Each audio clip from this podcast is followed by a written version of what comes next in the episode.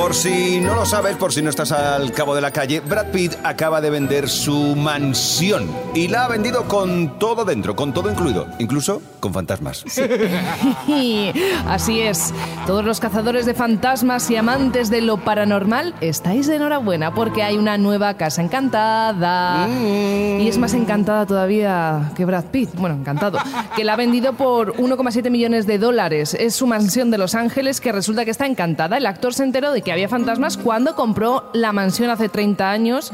Se la compró a la actriz Cassandra Peterson y ella le dijo, oye Brad, cuidado por las noches porque he visto espectros, ¿eh? Es que he oído pasos de tacones. Incluso he visto a una mujer flotando en la piscina. Pero claro, esto en vez de asustar al, al bueno de Brad, Dijo, pues sí, es verdad. Claro, es como que, le animó más. Una mujer si flota en la piscina, bien. Lo, lo malo es que esté debajo. Si flota, está todo bien. Ya, pero si flota boca abajo y muerta, ¿vosotros viviríais en una casa Yo con sí. esta reputación? Claro que sí. Sí, sí, sí, pero además no con, todo, con todos los extras estos. Claro, Yo no, y hombre, que griten no. si quieren y Sí, arrastren y que, cadenas. y que vengan, y que vengan a asustarme, que ¿Has se van a le- llevar un leído- bofetón que, ¿Has que- leído que- el fantasma de Baskerville? no lo has leído, ¿no? No. Pues, es Leí buenísimo. Fray Perico y su borrico una vez y ya está. Vosotros sí que sois fantasmas diciendo eso. No, no, no, sin cachondeo, a mí no me asusta bueno, eso. esta no es la única casa encantada que existe en el mundo y hoy me he subido a la nave del misterio y os traigo una ronda de las casas encantadas más famosas del mundo. en Irlanda puedes visitar el bar Whistle Binkies y disfrutar de buena música en directo y de las trastadas de dos fantasmillas. Son los trabajadores y clientes, ¿vale? Los que cuentan haber notado la presencia de The Pin, The Imp y The Watcher, ¿vale? El primero eh, os, eh, os esconde los objetos, ¿vale? Y cambia las cosas de sitio, ¿vale? Que esto es muy típico además de la cultura irlandesa.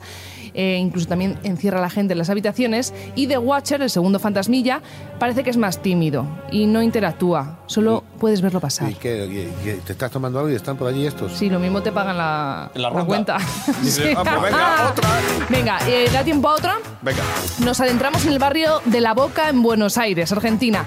Allí hay un edificio donde el último piso es una torre y, por supuesto, pues hay fantasmas, pero no cualquier fantasma. Son duendes que, como todo el mundo sabe, son, son más trastos porque son pequeños, escurridizos, tienen una mala leche que flipas. Sí, ¿no? Sí, cuenta la leyenda que allí vivía una pintora. Un día una fotógrafa la visitó para hacer unas fotos a los cuadros que ella pintaba y días más tarde la pintora murió Anda. en extrañas circunstancias. Vaya. Y la fotógrafa, al revelar las fotos, Vi allí a alguien allí. A gnomos.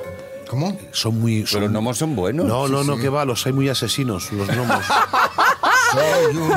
Buscó a la antigua dueña, dueña de la casa y le contó que ella se fue por culpa de esos gnomos, que al principio guay, pero que luego se volvieron unos auténticos hijos de...